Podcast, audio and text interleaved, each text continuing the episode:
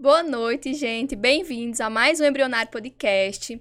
Hoje nós vamos falar com uma pessoa muito especial, mas antes de anunciar ela, eu quero dizer que esse é o último episódio da temporada do Embrionário Podcast. Ele encerra hoje, mas não se preocupe, porque a gente vai voltar em fevereiro, cheio de novidades. Meu nome é Ilmara Batista, eu sou psicóloga clínica empresarial e estou aqui hoje para falar sobre carreira. A gente entender mais sobre como é a vida dessa pessoa impressionante, Joyce Dantas, arquiteta, que foi a pessoa que fez a arquitetura, inclusive, desse podcast. Eu vou ler aqui o currículo dela para vocês, gente. Espere aí um pouquinho. eu sempre leio, Joyce, porque se eu tiver que gravar, fica complicado para mim. Joyce Dantas, bacharel em arquitetura e urbanismo, atua há três anos no mercado de trabalho, focando na área de arquitetura de interiores, comerciais e residenciais. Especialista na área de iluminação, se destaca por levar o seu dia a dia na obra de um jeito leve, real e ao mesmo, e ao mesmo tempo educativo nas redes sociais, né? Você tem canal no YouTube, tá bem presente no Instagram e faz muito uso das redes sociais, trazendo. Como é que você fala do seu mexão? Trazendo meu Morar com Alegria? Morar com Alegria. é isso mesmo. É, foi, é um dos meios que as pessoas mais têm contato comigo, né? Uhum. Começou pelo Instagram, desde antes de eu me informar eu sempre, sempre quis ser uma profissional ativa. Porque eu, eu me espelhava, eu assistia, né? E via as arquitetas que eu me inspiro ainda hoje em dia. Eu disse, vixe, Maria, um dia eu quero ser desse jeito aqui. Uhum. E hoje eu me lembro que antes mesmo de eu me formar, eu pegava alguns assuntos que tinha, tipo assim, como escolher a cor certa para sua parede do quarto, Sim. como escolher as cores. E eu levava esse conteúdo. É tanto que hoje eu ainda tenho salvo lá no, nos destaques do meu Instagram, uns vídeos bem capenguinha, sabe? Mas só que antes mesmo de informar, eu já trazia esse conteúdo pro pessoal. Porque eu sempre gostei muito de me comunicar. E o Instagram foi uma das ferramentas que eu mais tive é, esse acesso e mais me sentia à vontade para poder compartilhar. Eu quero falar mais sobre isso. Mas antes a gente vai voltar um pouquinho na sua história. Eu quero entender como foi que você escolheu a sua profissão de arquitetura, Joyce.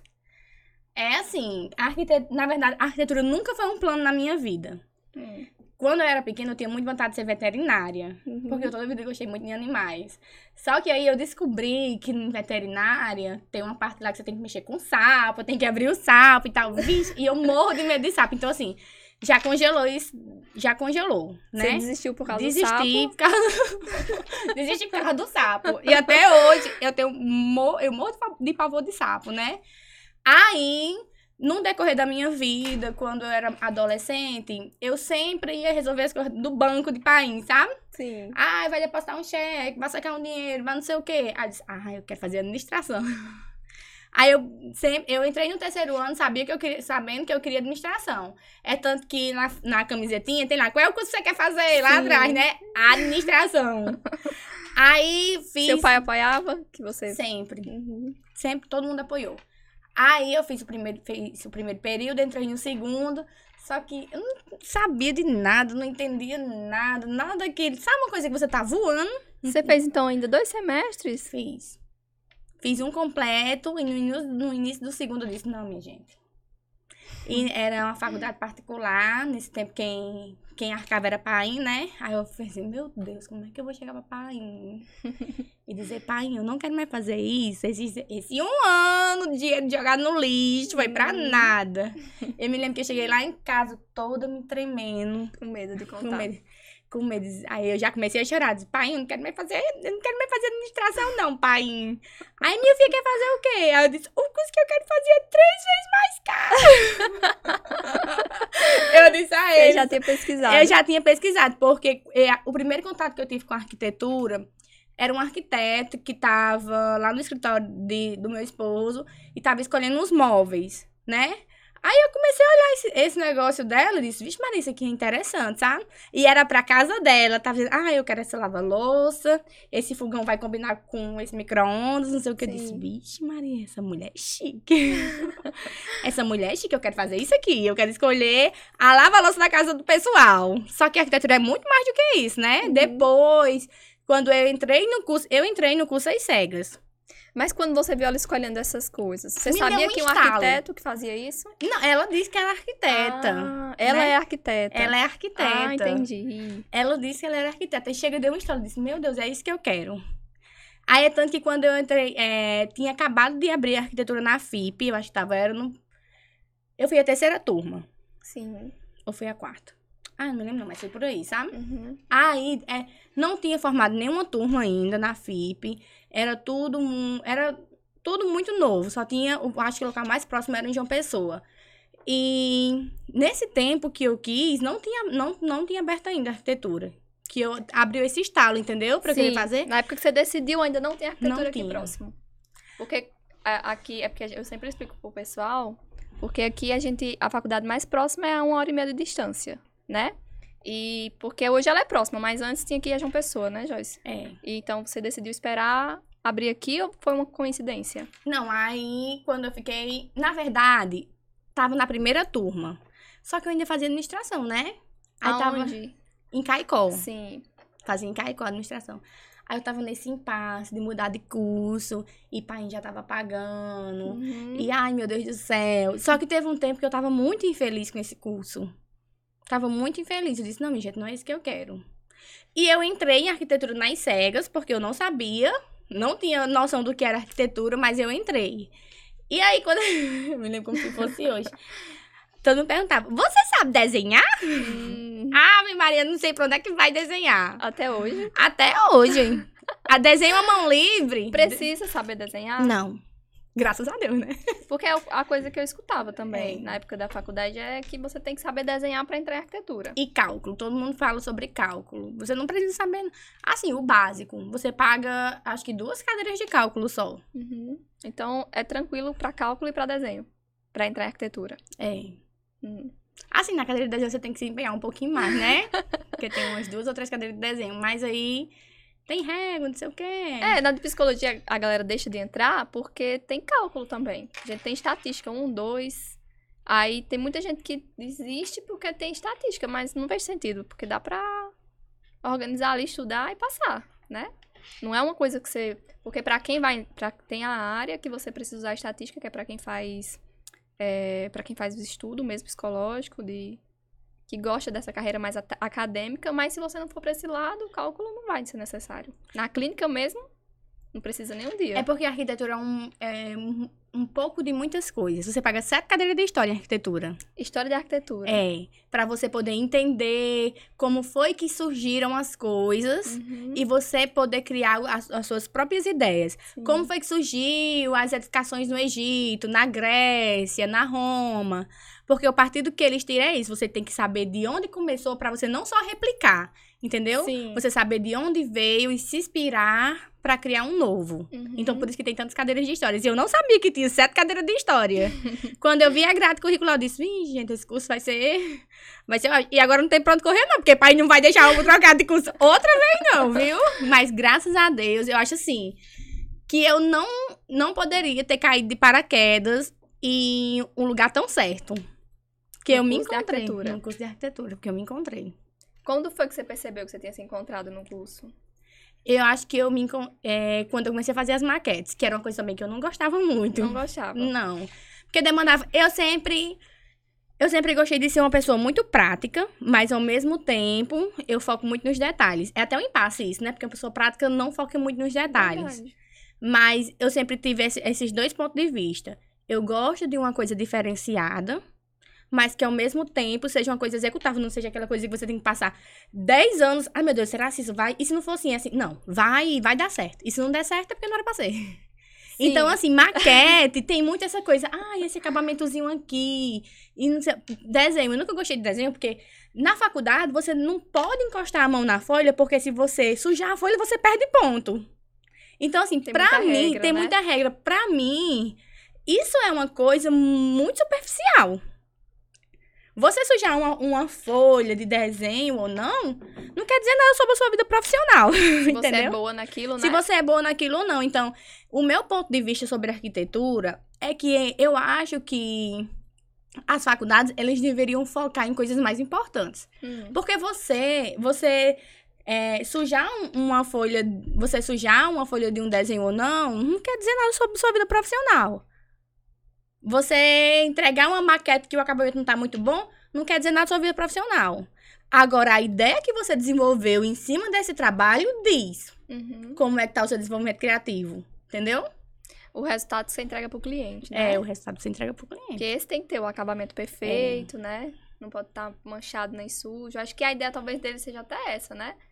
Porque às vezes, assim, você teve uma ideia de fazer, tinha uma maquete que era um ponto de ônibus. Às vezes você teve uma ideia de uma, uma forma, uma volumetria da, da, da edificação que ela é muito boa a sua ideia. O volume ficou legal, constra, con, é, Contraste. con- contrastou com o ambiente, com o entorno, ficou top. Mas aí só porque você não conseguiu fazer um acabamento melhor, uma pintura, ao invés de você tirar um 10, você tira um 7. Isso Uhum. desmotiva, entendeu? Você sentia falta disso na faculdade? Não, porque eu tirei 10 em maquete. eu, eu, na, na cadeira de maquete eu tirei 10, porque eu caprichava muito mesmo. Sim, e eu ainda trabalhava, né? Eu achei engraçado, porque teve um dia que eu cheguei com a maquete pra entregar, eu fazia até os canteirinhos das plantas, né? Aí lá vem eu com minha maquete, toda pronta. Ou a, o ponto de ônibus era assim, fazia uma curva. E tinha assim, três canteirinhos do lado, três canteirinhos do outro. Fazia de madrugada minhas maquetes, porque no outro dia de manhã eu ia trabalhar. Aí fui entregar, a professora fez. Pia, fez até os canteirinhos. Tu não trabalha não, né, mulher? tu só faz maquete. Menino, Você- olha. Eu disse, é, mulher, graças a Deus. Sim, você concordou. Concordei. Você trabalhava com o que antes, Joyce? Eu trabalhava com Melk. E você trabalhou antes disso? Não, como assim? Quanto foi seu primeiro trabalho? O meu, meu primeiro trabalho foi quando eu me juntei com o Melk. Sim. Aí eu passei um tempo trabalhando com a mãe dele. Depois eu trabalhei no salão. E quando ele começou a trabalhar na área bancária, eu comecei a trabalhar com ele. Você trabalhava com ele antes fazendo o quê? Antes da área bancária? Na loja da mãe dele. Sim.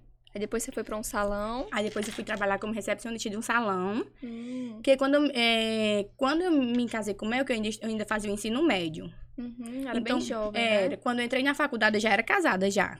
Aí eu comecei fazendo administração. Uhum. Aí, nesse meio tempo, eu trabalhava... Nesse tempo que eu comecei a fazer administração, eu já trabalhava com ele nesse ramo bancário. Você trabalhava na loja dele? Na loja dele. Fazia fazia o quê? digitação de contrato, atendia cliente. Fazia de tudo. Uhum. De tudo. Eu me lembro que o, o ponto de mel, que era...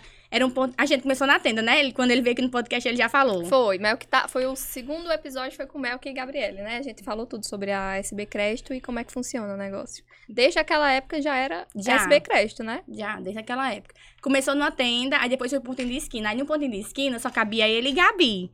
Não tinha onde eu ficar, né? Sim. Aí tinha um banheirinho lá no fundo. Aí a gente tirou toda a parte sanitária do banheiro, bacia sanitária, tirou é, pia. Aí coube uma, uma banquetinha de escola, aquelas que não tem Sei. você, no seu tempo de escola, você ia bem cedinho pra pegar a primeira da fila, porque É, sempre a primeira da fila era a era, mesinha. era a mesinha, pronto. Aí eu consegui uma, uma mesinha daquela de escola e uma cadeirinha. Aí só cabia a mesinha, a cadeirinha e um ventiladorzinho assim, em cima De da, lado. em cima da, da mesinha. Aí eu trabalhava, ninguém sabia que eu tava lá dentro, porque eu era só assim, ó. Só digitando, só digitando os contratos. Dentro do banheiro. Dentro do banheiro. Que nem era mais banheiro, né? Que a gente desmanchou. Aí pronto. Aí eu sempre fiquei trabalhando com Melk. Até chegar o dia de eu não conseguir mais conciliar. Porque no final do curso, é, dem- arquitetura é um curso que demanda muito. Todo curso demanda muito. Só que a arquitetura tem cadeira de projeto. E projeto consome muito o tempo da pessoa. E não é só uma cadeira de projeto, são duas, três cadeiras de projeto. Isso no final do curso. É. Do meio pro final. Uhum. Tem um- uma especificação, assim, de tipo de projeto que você escolhe? Não, é, já tem na grade do da faculdade já. Uhum. É projeto urbanístico, tem projeto arquitetônico, aí às vezes é para você fazer um projeto de uma praça, de um parque, uma cadeira, né, que é mais faltado lado do urbanismo, que é aonde eu não me identifico muito. Qual é a diferença, Joyce, pra eu entender? Arquitetônico é projeto residencial, comercial, industrial. Sim. Projeto de urbanismo é voltado mais para a área social. Então, fazer projeto de praças, parques, Hum, é uma coisa mais voltada para a população, entendi. entendeu? Uhum. E aí, você foi, decidiu que você ia sair do trabalho para poder ficar só na faculdade. Foi, teve uma hora que teve um tempo que eu não tava mais conseguindo conciliar. E eu disse, eu disse a meu, disse, olha, meu, não tá mais dando. Hum. Aí eu comecei, comecei a focar mais na faculdade e focar nas minhas coisas mesmo. Faltando quanto tempo pro curso terminar? Faltavam. hum, Rapaz, eu comecei a trabalhar mais ou menos na metade do curso. Uhum. Começou a trabalhar. Foi. Hum. Depois saiu. Depois eu saí. Eu tra- Na verdade, é o seguinte: eu comecei a trabalhar dentro do espaço de Melk, Hum. né? Uhum. Eu tava lá dentro do espaço de Melk. Esse, é um assunto até um pouco polêmico, porque, tipo assim, eu comecei a exercer arquitetura antes de ser formada em arquitetura. Hum. Só que isso, assim, eu não tô incentivando ninguém a fazer isso. Mas cada um tem uma realidade de vida, cada um sabe o que passa. E eu lembro que nesse tempo, é, eu tava passando um momento financeiro na minha vida que era crucial eu embarcar ou não embarcar na, na minha profissão, né? E cada um sabe das suas consequências. Uhum. Mas eu preferi, eu optei a tentar. Sim, foi uma opção sua. Uma opção minha e que eu não indico a ninguém fazer. Você precisou resolver problemas. precisei resolver problemas. Então, assim, eu trabalhei com o Melco até onde deu. É, no tempo eu tinha um notebook. Eu lembro que esse notebook quebrou. Ele não estava mais dando certo pra mim. Da faculdade. Porque pra arquitetura você precisa de um equipamento Precisa melhor, de né? um equipamento totalmente voltado para esse segmento. Não pode ser qualquer computador. Uhum. E outra coisa, e não é um investimento barato. Não é um dos investimentos mais caros. Tipo assim, eu acho que é um dentista tem que fazer um investimento muito maior do que um arquiteto, alguns tipos de médicos, mas os equipamentos voltados na arquitetura também não são baratos. Uhum. Comparado a outros tipos de profissões, entendeu? Tem uma, cada um tem a sua demanda. Então eu me lembro que quando eu tava no final do curso, o meu notebook ele queimou. Faltava mais ou menos assim, acho que era um ano para me formar. Uhum. E eu não tinha, não tinha como comprar outro computador. Aí eu me lembro. E eu não queria mais notebook, porque não funcionava, sabe? Travava, eu levava na casa, na casa do cliente e era uma dor de cabeça. Não... Peraí, de cliente. Deixa aqui, tá? deixa, deixa destravar aqui, nós vamos ver, viu? Ca- Calma, calma. E o computador desligava, eu perdi o meu trabalho. Era um caos. Aí eu cheguei pra pai, né? Que pai toda vida foi que me socorreu. Eu disse, ai, pai, meu, meu notebook queimou e eu tô precisando comprar um computador novo. Eu não queria comprar outro notebook porque não funciona, mas eu não tenho dinheiro pra comprar um computador. Aí eu me lembro que ele perguntou quanto era. Ele disse, no tempo, meu computador foi 10 mil reais. Uhum. Então, assim, pra cinco anos atrás, isso era Muita muito coisa. dinheiro pra mim. Principalmente pra mim, que nunca tive, né? Nunca tive. Aí ele disse, olha, eu vou ajudar você com metade. Aí eu disse, ah, então é meio caminho andado. metade, metade é meio caminho andado. Aí, lá em casa, se- lá em casa, lá no escritório, sempre quem fez as coisas pra mim foi Jorge. Não sei se você conhece. Ele é, ele é com essa parte técnica. E ele sempre me ajudou muito. Ele fez, não, Jorge, só jeito, você ajeita de todo jeito. Eu disse, ah, então tá bom. Aí eu lembro que Mel me emprestou cinco cheques de mil reais. Aí eu, aí eu disse, ah, meu Deus do céu. Foi outro, a outra metade. Foi a outra metade que foi empréstimo. Cinco cheques de mil reais. Eu tenho que conseguir esse dinheiro. Isso sem saber como ia ganhar. Sem saber como ia ganhar. Aí eu comecei a trabalhar. Como Mas antes disso, você já tinha um cliente. foi. Eu já Como é que chega um, um cliente pra O- você, assim? O cliente ele chega pra mim. Hoje, o meu principal meio de captação é a indicação. Querendo Mas ou não. antes, quando você não tinha O indicação. Instagram. Então você Porque já falava... desde antes de eu me formar, eu sempre, não, mesmo que não fosse da forma correta, Uhum. hoje pode ser que eu ainda tenha que melhorar muita coisa, mas eu sempre tentei me posicionar. Uhum. Eu lembro que logo quando você se formou, eu tava lá em Brasília e acho que faltava. Não, eu já tava aqui.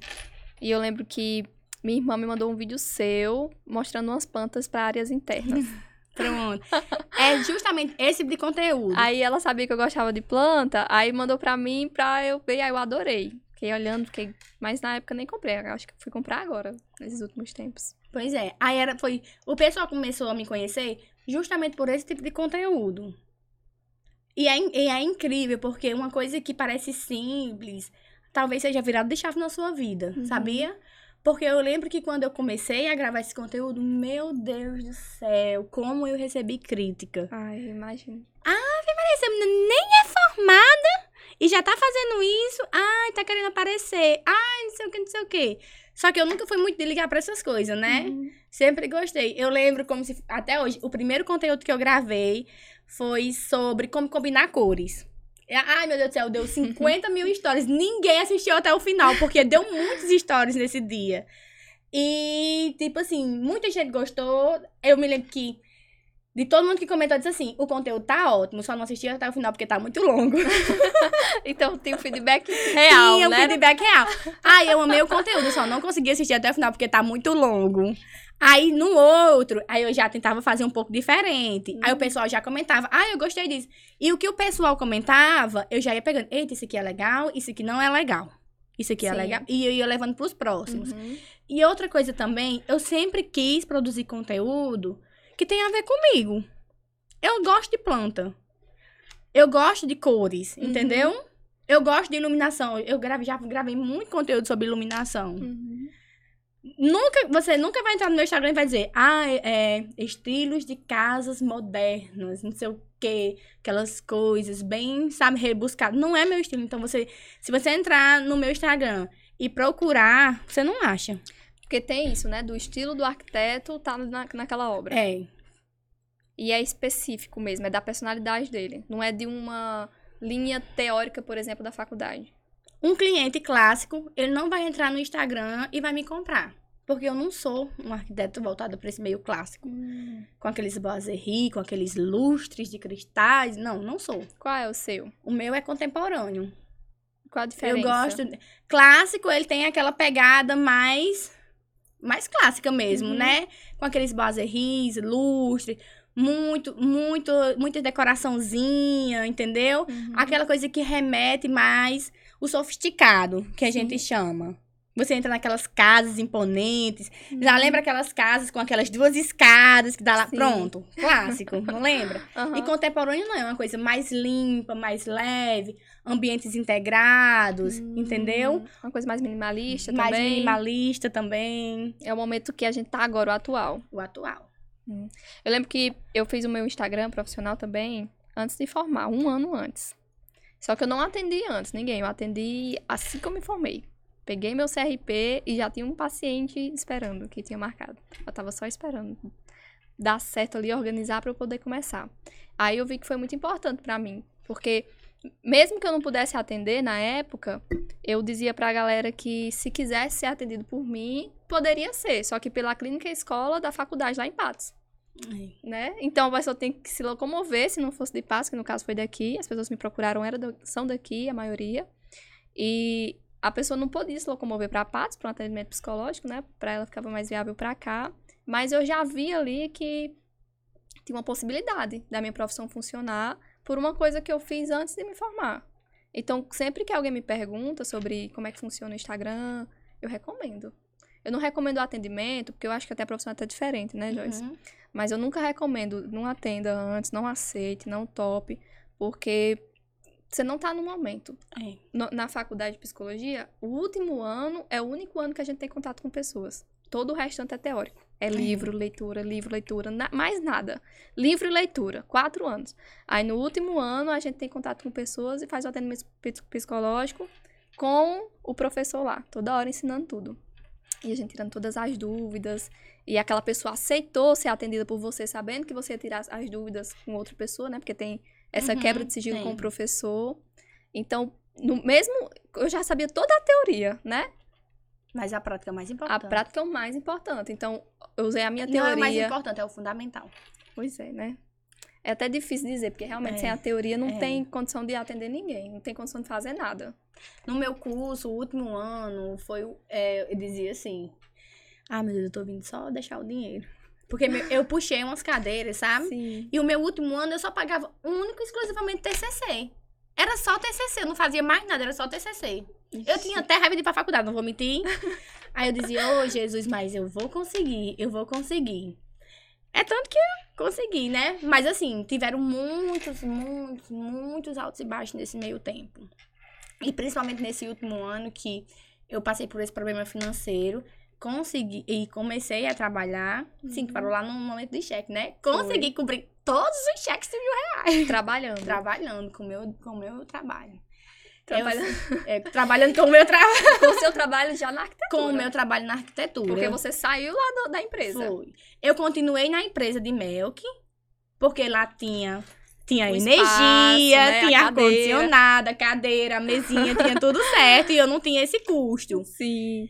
E eu continuava trabalhando lá, atendia os clientes lá mesmo. Então, é assim, era um- uma parede, um monte de computador, um monte de gente trabalhando. Aí eu puxava a cadeira, senta aqui, cliente. Aí era o povo dizendo, mas qual é o número do seu CPF? E não sei o quê. O empréstimo foi liberado. E eu, olha, cliente, sua casa. Ela tá assim. eu era um, um patinho feio no meio do restante do pessoal, né?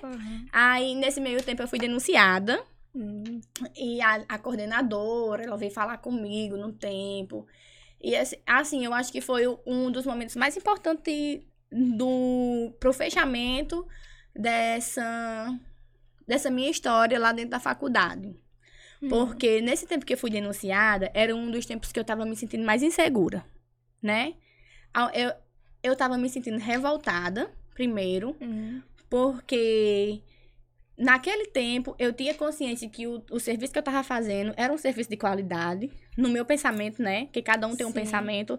Eu, tudo que eu falo aqui é voltado pra minha, minha perspectiva. Uhum. Não quer dizer que você tenha o mesmo pensamento, não quer dizer que Rodrigo tem o mesmo pensamento, e nem todo mundo. Cada um tem um ponto de vista. Sim. É, e eu tava me sentindo muito eu errada, né? Porque, eu- querendo ou não, eu estava errada. Uhum. E ao mesmo tempo eu tava me sentindo muito é, injustiçada. Né? Porque era uma necessidade, Porque né? era uma necessidade. Eu não tinha escolha. Ou eu trabalhava, ou eu trabalhava. E aquilo era muito importante pra mim naquela época, porque era o meu sonho. Uhum. Ou eu trabalhava pra juntar o dinheiro de fazer a minha formatura, que eu tanto sonhei, ter minhas coisas. Melk, não, Melk, Melk me ajudou muito, mas ele tava num momento sufocante da, da carreira dele. Como ele comentou aqui, né? Eles eh, já quebraram. Uhum. E tipo, e eu tava me vendo, de- meu Deus, sabe quando você olha, eu tenho o queijo e a faca na mão. Eu corto ou eu solto? Uhum. Eu corto, Você decidiu, né? eu corto. Aí a coordenadora veio conversar comigo, Joyce, você tá, no, você, tá, você tá com o pé fora da faculdade. Não faça isso, não. E me aconselhou e disse, e eu Porque fui... você podia ter É. perdido a sua licença, né? Pra É. trabalhar. Podia ter perdido tudo, né? Os cinco anos. Tudo, tudo. Que é o que eu não indico a ninguém. Uhum. Só que às vezes a gente. Nem todo mundo tem. Ninguém tem a realidade perfeita, né? Uhum. E cada um tem as suas tomadas de decisões. Essa foi uma das minhas tomadas de decisões. Você se arrependeu? Não. Eu não me arrependi, porque eu nunca peguei nada que eu não soubesse. Uhum. Entendeu? Uhum. Eu já passei, eu já passei por pessoas, eu já passei por pessoas que, sinceramente, falando bem abertamente, muito hipócritas, Hum. né? Antes de eu começar a trabalhar, eu falei com outros profissionais, é, eles disseram que não trabalhavam, sendo que exercia mesmo antes de ser formado. No tempo ele já era formado, né? Só que não exerciam e, e disse que nunca tinha exercido. Uhum. E você sabia que era mentira, né? Depois eu fiquei sabendo, né? Hum. Só que assim, Ilmara, se eu sei fazer isso, eu faço. Se eu não souber, eu, eu sou franca em dizer, eu não sei fazer, eu não faço. Uhum. Eu nunca peguei nada que tivesse além do que eu conseguisse. Entendeu? E a sua coordenadora? Como foi essa conversa? Você disse que foi um momento de ruptura ali na faculdade. Foi. Porque, tipo assim, ela abriu os meus olhos. Joyce. Aí foi, foi engraçado que eu disse até assim a ela, disse, mas fulano de tal. Eu, tra... eu toda vida fui muito assim, sabe? Eu entrego melhor do que muita gente. Eu chorando. Mas fulano de tal, como é que pode uma coisa dessa? Eu entrego projeto que é melhor do que muita gente formada, não sei o quê. Joyce, mas você não é formada, Joyce. Você tem que me prometer que você não vai mais fazer isso. e, tipo assim, eu acho que teve um companheirismo muito grande lá dentro da, da, da faculdade, Uhum. isso. Porque eu senti a sensibilidade dela querer me ajudar, entendeu? Mesmo eu estando errada. Aí eu dei uma apaziguada em tudo que eu tava fazendo e disse: não, tá bom. Agora eu vou parar e eu volto no tempo certo. Então você pausou tudo. Eu continuei só com os que já estavam. Hum, então você não aceitou novos clientes a partir É. dali. Pausou e esperou. Isso atrapalhou Não. seu financeiro? Porque eu já, fui, eu já fui dizendo ao pessoal, gente, vocês querem? Aguarde. Mulher, o, o tempo era tipo assim, dois meses, dois meses e meio, entendeu? Uhum. Pra tempo de obra, isso não é nada. Ah, é verdade. É, não é nada. Você aguarda, aguarde só tal dia. Uhum. Aí o pessoal aguardava. Logo, os primeiros clientes foram pessoas próximas, né? Ah, então você teve isso, né? Teve Na isso. psicologia a gente não tem isso. É, não tem isso. Não pode, né? Já é o contrário. Foram pessoas próximas. E, e pronto, a virada de chave. Não, a virada de chave não. Eu acho que um dos principais pontos para eu conseguir é, me destacar, para que as pessoas é, pudessem me conhecer, foi compartilhar o conteúdo da forma como eu compartilho. Hum. Um dos principais pontos que eu tive desde sempre, desde antes de, de saber que Instagram era uma ferramenta de trabalho, é que eu tive muito pra mim é eu quero que as pessoas entendam o que é arquitetura. Hum. Eu quero que quem entre no meu Instagram não veja uma arquiteta estrelista, com estrelismo, que só faz projetos assim Inacessível, né? é inacessível, que tem medo de chegar perto. Que tem... Eu quero que o cliente entre no meu Instagram e veja o que é que acontece. O que é que acontece na vida real. Eu quero que me veja no sol quente quando eu estiver no sol quente. Eu quero que me veja conversando com os pedreiros. Eu com raiva, eu feliz, eu brigando, eu conversando, entendeu? Então no meu Instagram tem um pouco de tudo. Eu mostro as obras, como é que as coisas são feitas, como é que elas não são feitas, o que deu certo, o que deu errado. Já compartilhei várias vezes no meu Instagram coisas que eu faço na obra que eu mesma errei Uhum. e que eu tive que tirar dinheiro do meu bolso para poder consertar isso. Para que o cliente entenda que, ela não, que ele não tá, que se algum dia ele vier me contratar, ele não tá contratando um profissional perfeito, Uhum. mas ele tá contratando um profissional Que se responsabiliza que também, tem né? a responsabilidade em cima do sonho dele. Isso é entendeu? importante. Quando, quando eu fui abrir a minha clínica, aí eu fiquei totalmente perdida, né? E o que, que eu ia fazer? Porque eu sou péssima, gente. Péssima com arquitetura. Não entendo nada, assim, de, de cor, de nada, de nada. Aí minha irmã, de novo, foi e Hum. falou, chame Joyce.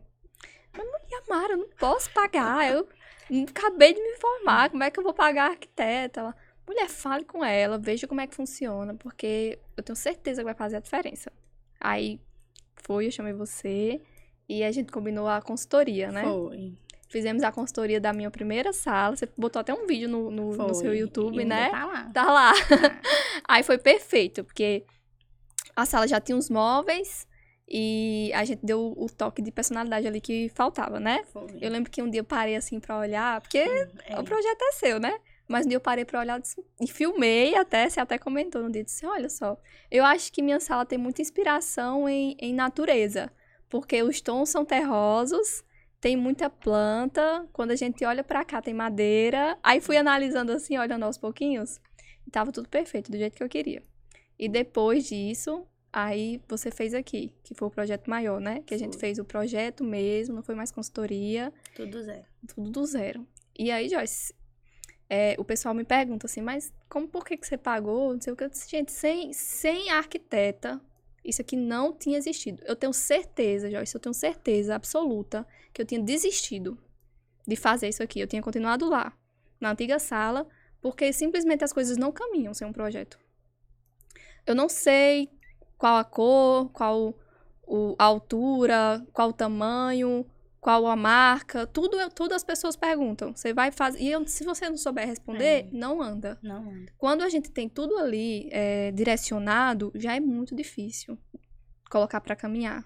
Quando isso não tá direcionado e você tem que tomar uma decisão difícil a cada meia hora, não anda.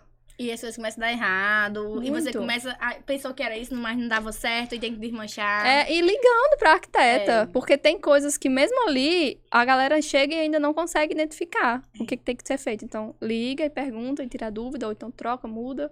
E assim foi que deu certo. Mas sem isso, eu tenho certeza que não teria existido. Aí você fez a minha sala Foi.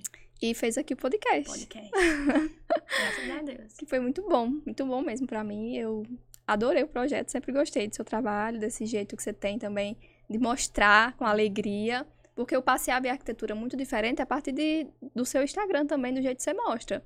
Eu acho que eu desmistifiquei isso de arquitetura é para quem tem dinheiro sobrando. É. Não, eu vejo como uma grande necessidade mesmo. Mas você sabia que esse é o meu propósito?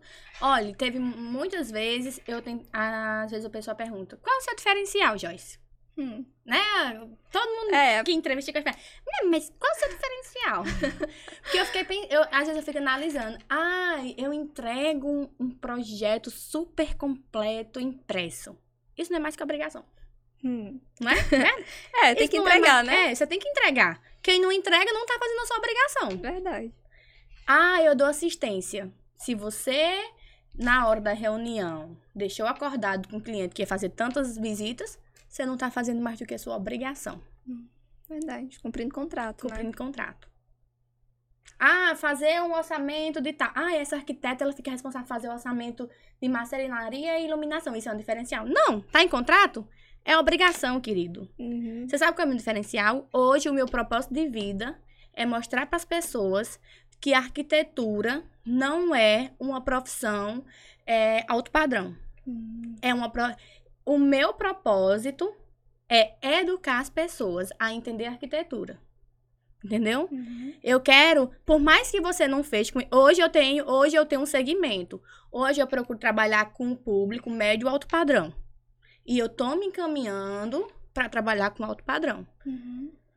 Já se você não atende pessoa baixo padrão, atendo. Atendo sim. Sabe por quê? Porque um projeto de alto padrão não é aquele projeto que você vai gastar 100 mil reais, não. Uhum. Um projeto de alto padrão é um projeto que atenda às suas necessidades. Como assim? Eu quero dizer o seguinte: às vezes a pessoa chega, às vezes você chega pra mim e você diz assim: Joyce, eu quero fazer essa reforma, mas eu não quero que tenha aqueles lustres chiques, eu não quero uma mesa de mármore. A minha pegada é outra, Uhum. entendeu? eu gosto do natural, eu gosto do borro, eu gosto disso, eu gosto daquilo. Sim. Você, eu posso fazer um ambiente lindo Nesse estilo. nesse estilo, É verdade. E é o que você faz mesmo, né? entendeu? É perfeito isso. Quando Eu- foi que você teve essa, essa sacada, assim, de que você tá passando pro alto padrão? a partir do momento que eu consegui elevar o nível dos meus projetos. Entendeu? Uhum. Então, assim, eu tenho proje- eu, eu trabalho em projeto de alto padrão que eu coloco cano de PVC. Entendeu? Cano de PVC não é um material nobre. Aqui, a gente tem, olha, cabo de vassoura. Verdade. O espaço ficou incrível. Ficou incrível. Não é um material nobre. Então é isso. Às vezes a gente tem que quebrar essas barreiras, entendeu? Uhum. O alto padrão não é o valor, não é o luxo. O alto padrão é você entrar dentro do seu espaço e dizer: Meu Deus, esse aqui é o meu sonho. Isso aqui, isso aqui é o meu ponto máximo de vida. Entendeu? E quando foi, Joyce, que você se deu conta ali quando você estava saindo da faculdade, que você levou esse choque da coordenadora, pra você poder começar na sua profissão depois de formada, com seu tudo legalizado ali, tudo ok pra você? Qual foi a mudança, assim? Ou correu tudo normal? Não, não. Porque eu, sempre, eu sempre escuto uma grande dificuldade nesse momento. A sua eu não escutei ainda. eu, eu tinha muito. cliente eu mesmo. tinha muito direto, eu tinha muito, muito, muito fixo na minha cabeça o que eu queria ser. Eu acho que isso é um pouco da dificuldade do pessoal hoje. Não sabe onde quer chegar, né? Então, o que é que acontece? Eu já sabia como eu queria ser. Eu sabia que eu queria, eu queria ser uma arquiteta que entrega o que o pessoal não via, que não sabia o que existia. Eu me lembro como se fosse hoje. Eu sempre gostei de seguir arquitetas muito grandes, sabe? Com milhões de seguidores, que faz projetos de mansões, coberturas e tal. E teve um dia que teve uma arquiteta que ela abriu o caderno executivo dela e disse assim: gente, eu vou mostrar pra vocês como é que eu entrego o meu caderno executivo. Isso no Ai. Instagram. Isso no Instagram, né? E eu comendo os stories dela. Olha, isso aqui é uma planta de, de reforma. Aí ela explicou. Isso aqui é uma planta. Você faz isso hoje? É, faço. Isso aqui é uma planta de pontos elétricos, pontos hidráulicos. Quando eu vi isso. Eita, pera ainda. Fui notando, né? Primeiro ela faz planta de reforma, Hum. planta de elétrica, plan- planta de cortina. Eu disse, vixe, Maria, planta de cortina, mas nunca me ensinaram isso na faculdade. Vou fazer também. Planta de. planta de cortina. Você viu que dava pra fazer? que dava pra fazer. Uhum. Isso aqui eu nunca vi, é diferente. É. Planta de tapete, vou fazer também. Eu lembro que eu notei uma lista com todas as plantas que ela entregava. Eu disse, o meu próximo projeto eu vou entregar assim. Hum. E eu entreguei um projeto altamente detalhado. Paguei pra trabalhar? Paguei pra trabalhar, porque no tempo eu não sabia nem cobrar projeto, mas eu entreguei.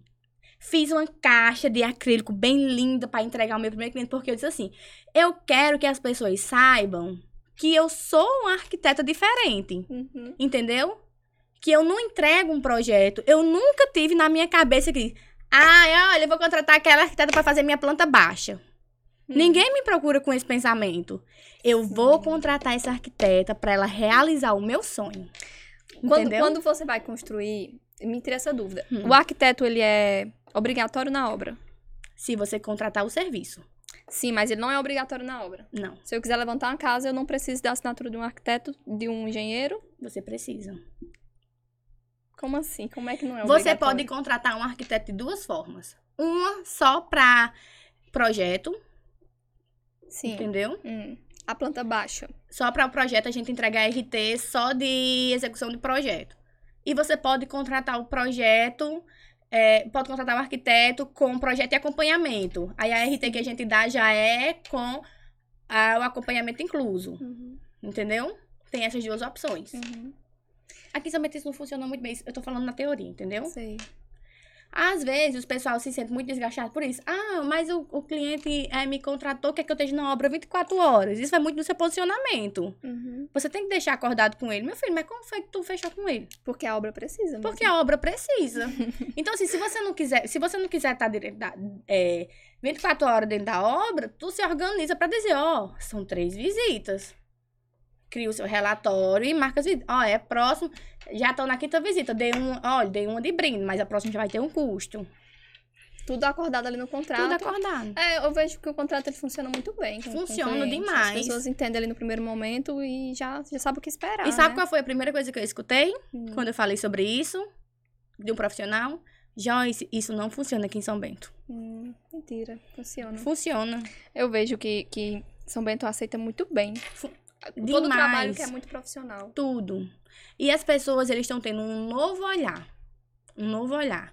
Eu vou dizer pra você, quando eu entrei é, no comércio, eu não tô dizendo pra você que eu revolucionei, não, certo? É Uhum. diferente. Mas quando eu entrei a- em arquitetura aqui em São Bento, o pessoal tinha um ponto de vista. E hoje eu tô vendo que eles têm um totalmente diferente. Uhum. Totalmente diferente. Essa questão do sonho que eu falei pra você. A caixa. Gente, os meus clientes, eles esperam o dia de receber a caixa. Você acredita? Eu acredito, eu Quando esperei. você esperou?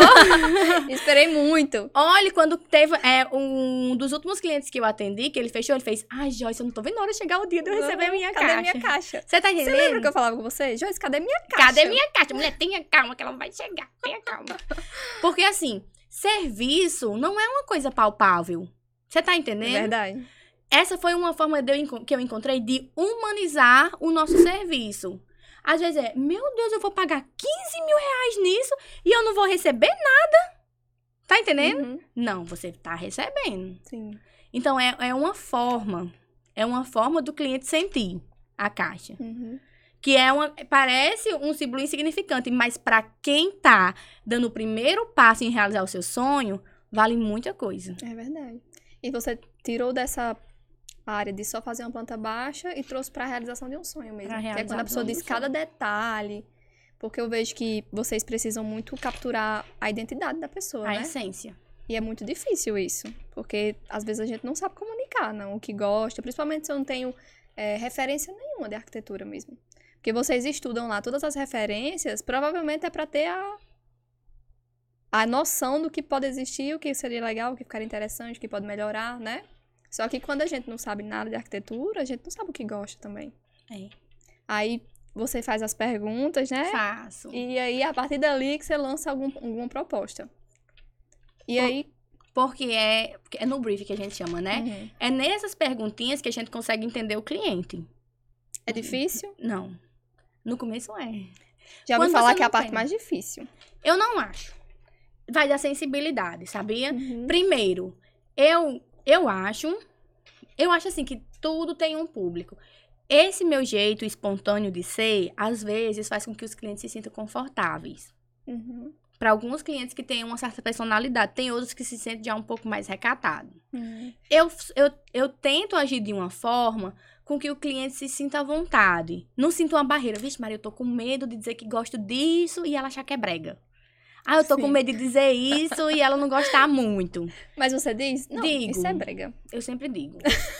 eu acho assim, gente, se você. Tem, tem algumas vezes eu escuto o pessoal dizendo: Ah, Maria, o cliente quis botar isso. É ele, é ele mesmo. É ele que vai morar lá, pode botar. Gente, qual é o seu papel?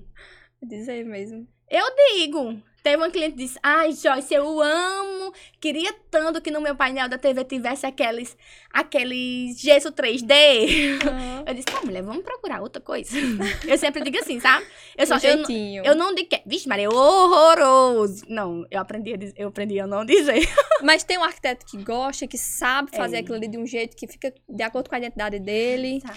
Aí tem esse estilo também. Ou, O- tipo, dentro do seu estilo não cabe. O importante é você adequar as necessidades do cliente Sim. a um padrão, a uma coisa que você acha que fica legal. Vamos supor, o cliente ele não, é, ele queria um gesso 3D, mas é uma coisa que a gente sabe que está ultrapassado. Hum, A vida útil dele não, não é muito longa, entendeu? funcionalidade A mesmo. né? funcionalidade, é, os reparos são constantes. Então, olha, eu não indico usar gesso 3D, é uma opção. Mas vamos ver isso aqui? Olha, isso aqui pode ser que fique mais legal. Uhum. Vamos ver esse revestimento? Traz referências, Traz né? referências.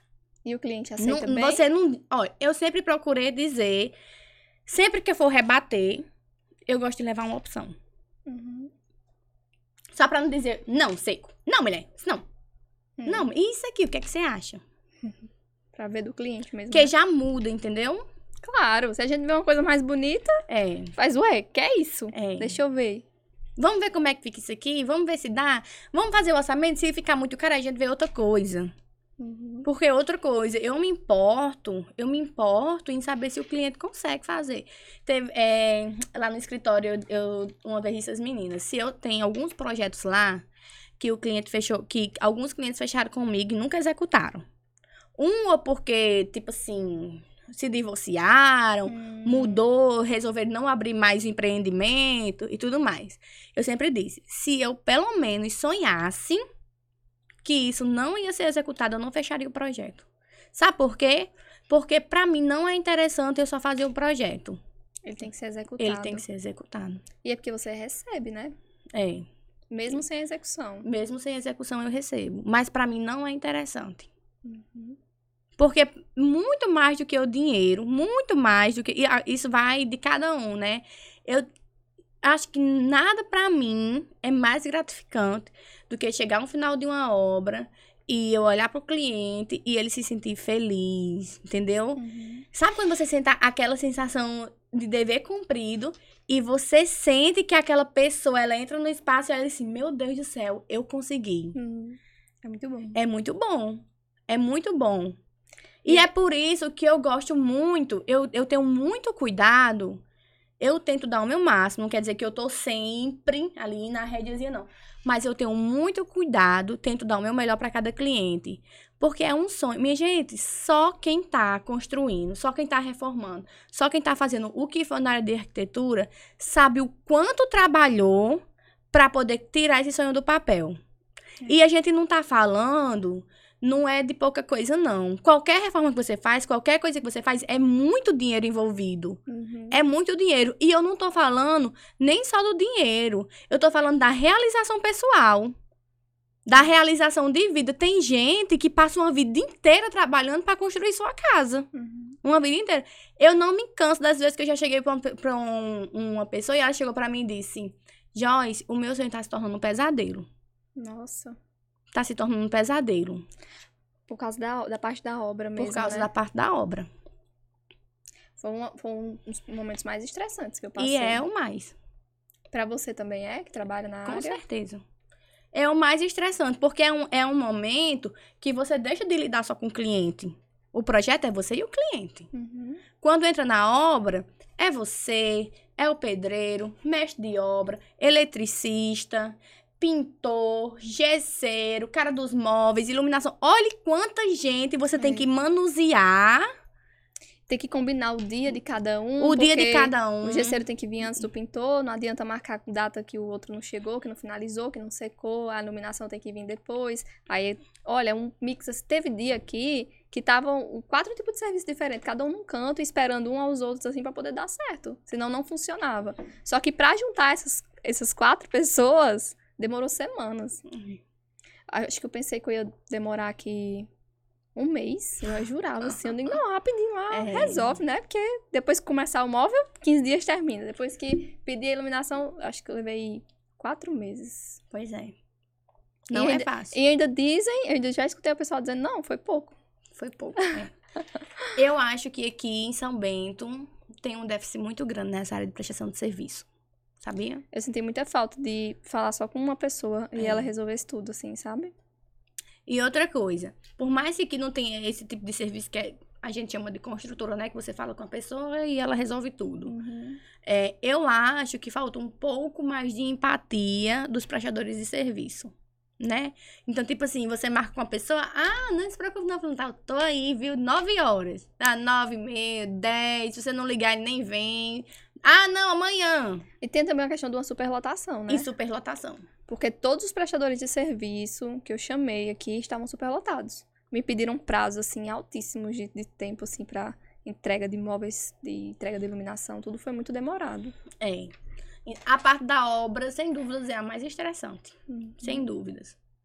E eu acho que é um dos pontos que os donos das obras têm que ter mais cautela.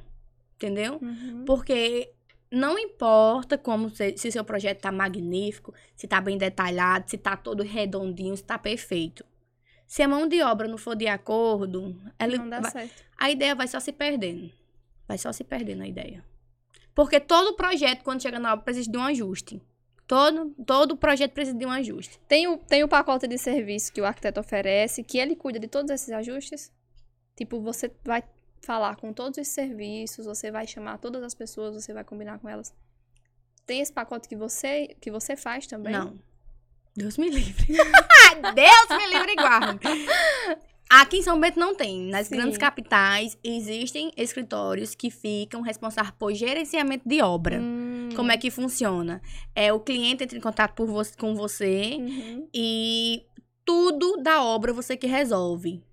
Uhum. Compra de material. Faltou, faltou um joelho. É. Ei, arquiteto, faltou um joelho aqui da encanação. Ah, arquiteto fica responsável. Entendeu? Sim. Só que, tipo assim, esse tipo de serviço tem um custo altíssimo. É tipo assim, 35 mil reais que você paga, entendeu? Pro, pro arquiteto. Uhum. E tudo. Mas ele dá uma planilha também com todos os custos de todos, todos os serviços, eletricista, pedreiro, tudo. Você sabe, você sabe os centavos que você vai gastar na sua obra. E bate certinho mesmo? De- não, aí tem uma margem, 10, 15%, para mais ou para menos, Uhum. certo? Difícil isso. Muito, muito difícil, é uma dor de cabeça enorme. Eu não tô preparada e também é uma área que eu nem quero. Porque Detalhamento, né? Essa parte de gerenciamento de obra. Uhum. Aí tem o acompanhamento à obra, que é diferente. Uhum. Que você faz as visitas pontuais, que é o que a gente faz no escritório. Então você vai começar a sua reforma. O primeiro ponto é a ponta elétrico. Você tem que quebrar os primeiros pontos que precisam para poder dar andamento. Uhum. Então eu vou, explico o eletricista o que tem que ser feito e aguardo. Quando terminar, o cliente fala: Ó, Joyce, o eletricista terminou. Então a próxima obra já vai com o próximo. Ah, então depois do eletricista vai entrar o forro, pronto. Eu já observo se os pontos elétricos estão certos e já Uhum. explico o menino do forro o que for fazer. E já vejo se o que tá feito tá certo ou errado. Já digo: olha, isso aqui ficou certo. Ah, esse ponto aqui não tá na medida certa, não, tem que mudar. Uhum. Aí cabe a você, cliente, querer mudar ou não. Sim, porque também é um gasto. Porque também é um gasto. Às vezes o, o prestador de serviço vai, é, ele se confundiu, não quer dizer que ele errou, ele se confundiu, né? Porque ninguém é perfeito. E ao invés de o ponto tá 1,10m, ficou com 1,50m de distância da parede. Uhum. Aí eu vou dizer, olha, aqui, a única diferença que vai fazer, Yumara, é que vai ficar um pouco mais longe da sua mesa. Você também faz essa avaliação de danos, né? É, eu faço. Se você não se importar em querer afastar um pouquinho mais sua cadeira pra lá pra poder colocar na tomada, não tem problema. Agora, se for um ponto que era pra estar aqui no meio e ele veio pra cá, ah, como é que vai ligar a televisão se o ponto tá aqui? Uhum. Aí eu explico pro cliente. Aí cabe a ele tomar as decisões se ele vai querer mudar ou não. Isso foi com experiência. Porque o que acontece? No início da obra, eu chegava e dizia: Olha, eletricista, aquele ponto, meu filho, você não botou. Não, não se preocupe, não, viu, doutora? Amanhã eu ajeito. Aí eu acreditei. Acreditei no homem que disse a doutora que ia estar ajeitado. Uhum. Aí vai no outro dia, no outro dia, e não passou. O menino veio, pintou e o ponto tá no lugar errado. Aí chega o cliente e disse: Joyce, mas o marceneiro veio instalar aqui e a tomada ficou pro lado de fora e agora? Aí disse: Não, não acredito não, mas eu disse, olha, assiste. Aí lá vai dizer: Não, ela não me disse isso não.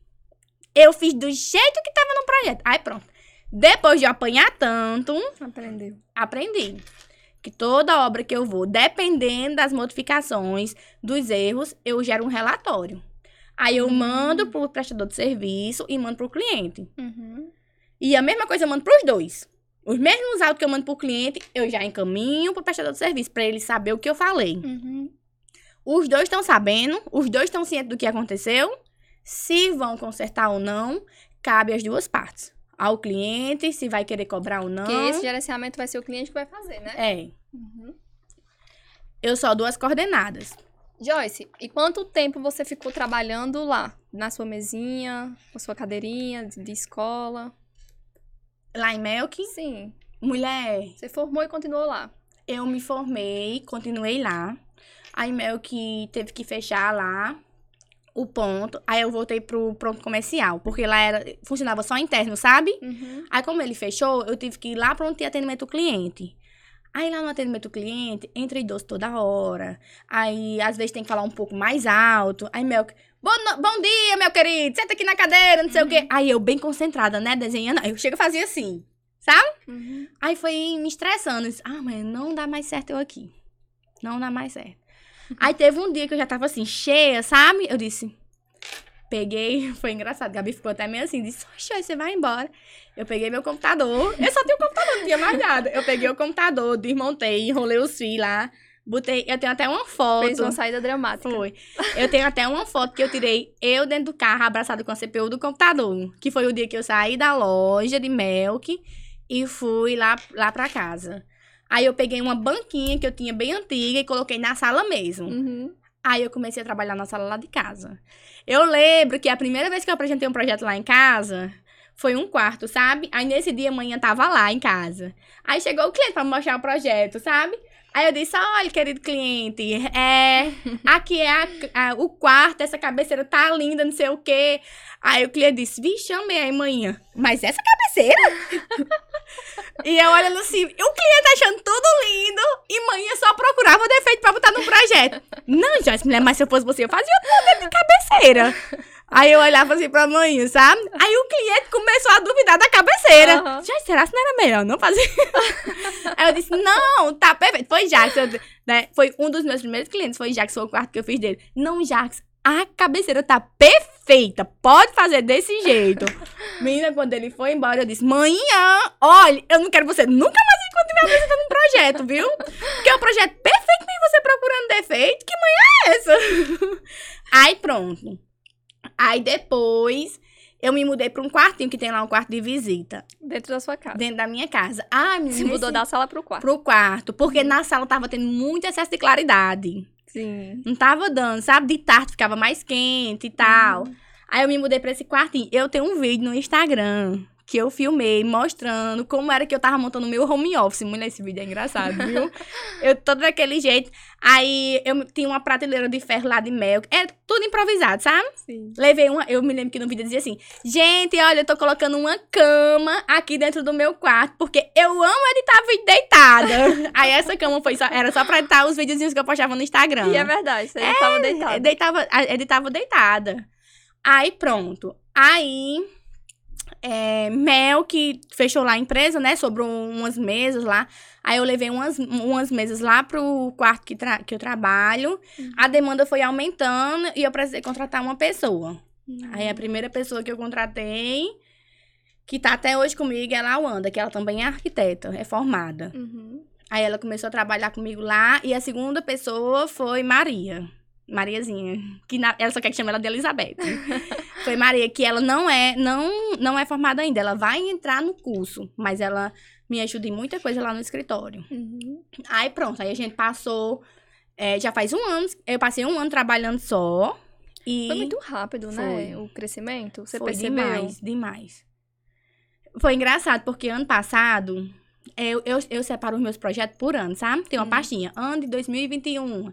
Aí dentro dessa pasta tem em andamento, em obra, finalizados. Uhum. É, Aí cada ano tem, né? Sim. Aí quando foi no começo desse ano, de, dois- de 2022, eu fui dar uma olhadinha lá nos projetos. Eu acho que foi no mês de janeiro, fevereiro, de março para abril. Eu fui dar uma olhadinha nos projetos. Disse, gente, eu já fechei mais projeto do que o ano passado todinho. Isso. em- No começo do ano. Nossa, isso é incrível. É muito incrível isso. E eu fico. Eu E nunca fiz isso, Joyce. E é, nunca cara, fiz. não Eu agora acredito. quero fazer. Ah, pois faça. Observe. Gente, eu fiquei pensando assim. E o maré é simples. Às, às vezes a gente, às vezes a gente senta aqui nessa, nessa cadeira para você para você escutar qual foi a virada de chave que eu tive na minha vida para fazer as coisas acontecer. É Uhum. simples. É só você ser você, seja quem você é e dê o seu máximo. Não precisa ser perfeito ele. Mostre quem você é de verdade. E foi, foi isso que eu quis trazer para arquitetura. Às vezes, é, os profissionais, eles é, camuflam muito a profissão, mostrando aquele projeto perfeito, mostrando um antes horroroso e dá um, um estralo e já tá o ambiente pronto. Mostre o processo, viva o processo, eduque o seu cliente a entender como é o processo. Uhum. É diferente você receber um cliente que ele não sabe nada de arquitetura e você receber um cliente que acompanhou a sua obra anterior inteira. Vixe, Maria Joyce, eu me lembro daquele cano que estourou. que a, a- a cliente colocou o porcelanato, quando o menino foi furar pra botar a bancada, pegou mesmo no cano e teve que tirar o porcelanato. Então ele entende que existe isso. Uhum. O cliente deixa, quando ele entra na obra, ele deixa de ver. Ai, meu Deus, isso não só acontece comigo, não. Não sou, não sou eu que tenho o pé frio, não. Isso Ele que acontece. é recorrente. né? É. Essa educação que faz a diferença. Faz mesmo. Hoje em dia as pessoas me perguntam, Joyce, eu gosto de você porque você dá assistência. É, esse é o seu, não, esse não é meu diferencial. Essa é, minha, essa é uma das minhas obrigações. O meu propósito é pegar as pessoas de uma cidade interior e mostrar a elas que a arquitetura não é uma planta baixa. Porque eu vou dizer pra você, toda profissão é difícil. Às vezes o pessoal chega, ah, Maria, a profissão é difícil, minha profissão é difícil. Mas eu digo pra você, a arquitetura tem uma parcela a mais. Sabe por quê? Hum. Quando você vem pra fazer uma te- uma fisioterapia, você diz assim, ah, minha consulta é 150 reais. Você acha que o cliente vai chegar pra você e dizer, mulher, tu não faz por 100, não? Não chega. Se chegar, é um pinga-pinga. Você vai fazer um exame, o exame é 250, o cliente paga. É porque é um valor mais baixo também, né? Assim, o, o seu, ele, ele vai fechar o projeto inteiro. É, Então é sempre no mil ali, né? é. É um Não mil, é na dois, centena, é. não. En- Então, assim, mas para o cliente entender o porquê esse valor, menina! Ah, gente, se vocês não entraram no meu Instagram pra conferir ainda, viu esse babado, foi a inauguração do escritório, que foi um outro grande sonho. Vamos chegar lá. Vamos, já já. Então, assim, se você não fizer o seu cliente entender esse valor, como é que ele vai te pagar, Yumara? Não paga. É eu Vou pagar essa menina pra me dar um papel? Não, eu não vou pagar. Esse... eu Vou ali, tem de graça. Não. Que coisa, né? Você tá é porque não entendendo? entendeu mesmo. Não entendeu. É por isso que eu tô dizendo que esse é o meu propósito. Eu tenho que educar tanto os meus clientes de hoje, quanto os meus futuros clientes a entender o que é arquitetura. Uhum. Não é uma planta baixa. Não é um papel. É um sonho. E é por trás desse sonho tem muita coisa envolvida. Tem muita coisa envolvida. Quando, quando você fala de arquitetura e eu vejo o trabalho que você faz, eu vejo muita personalidade. É, se você, você acha que essa personalidade você coloca também Faz muita diferença. faz, não faz? Faz sim, sabe por quê? Porque se vo... um outro ponto que fez eu me destacar no mercado foi eu fazer foi eu trabalhar com materiais diferentes. Entendeu? É, É diferente Sim, você entrar exemplo, num ambiente. colocar o É. cabo de vassoura aqui. É diferente. Outra visão para um material que, que não é usado para isso. É. Você dá uma segunda funcionalidade a um material que é, tem outro destino. Entendeu? Isso foi uma coisa sua? Como é que, que isso surgiu? Eu comecei a implantar essas coisas quando eu via que eu tinha uma ideia legal, mas não entrava no orçamento do cliente. Ah, Entendeu? É desse jeito. porque se não entrar no orçamento, ele É. não faz Não projeto. faz. Que é o que você não quer. E o meu principal objetivo é fazer com que ele execute a obra.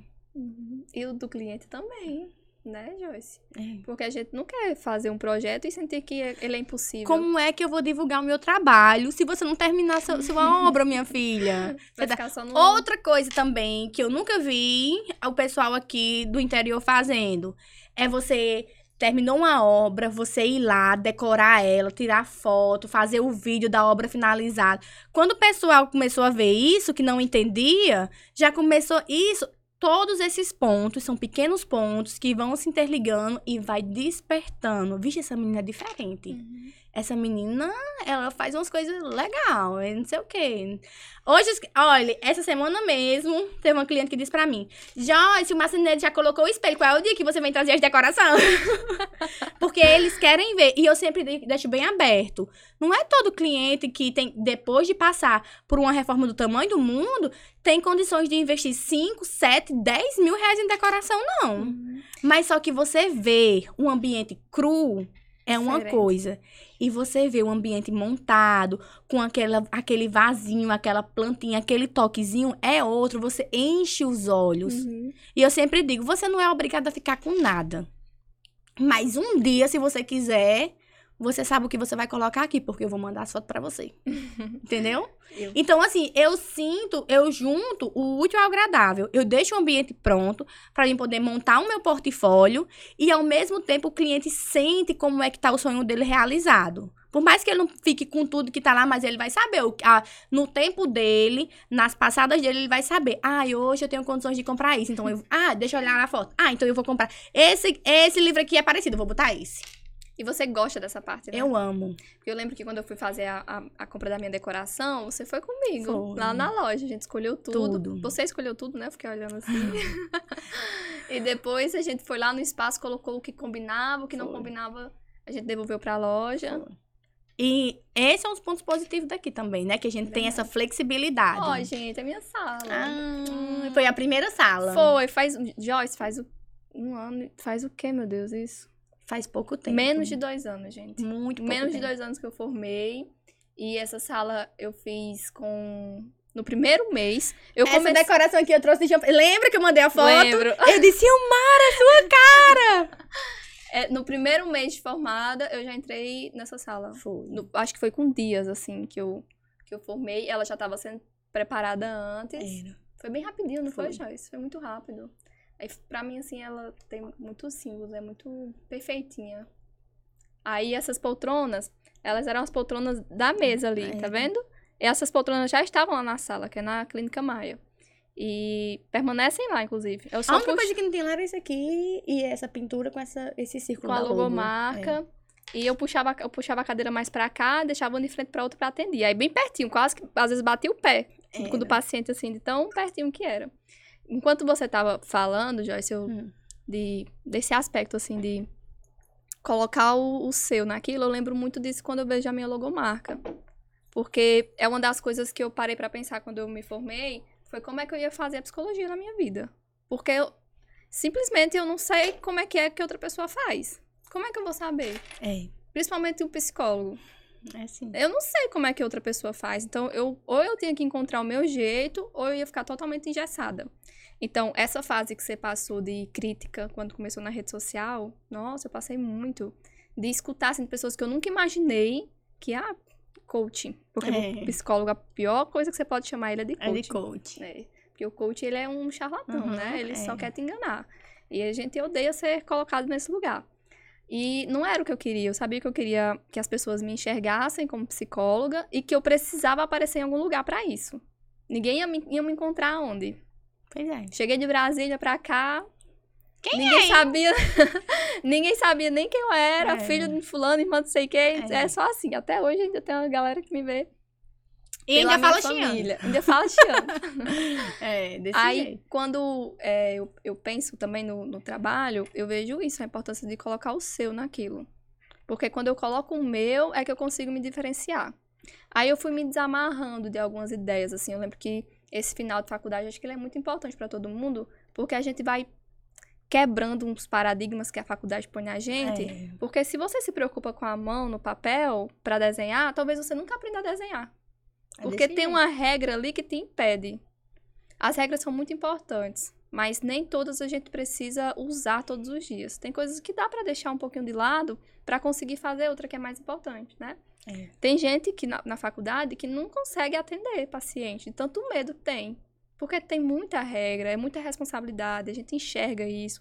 Esse é colocado na gente, é muito importante mesmo ter. Só que não adianta ter tanto medo por tanta regra se você não consegue ir lá e fazer.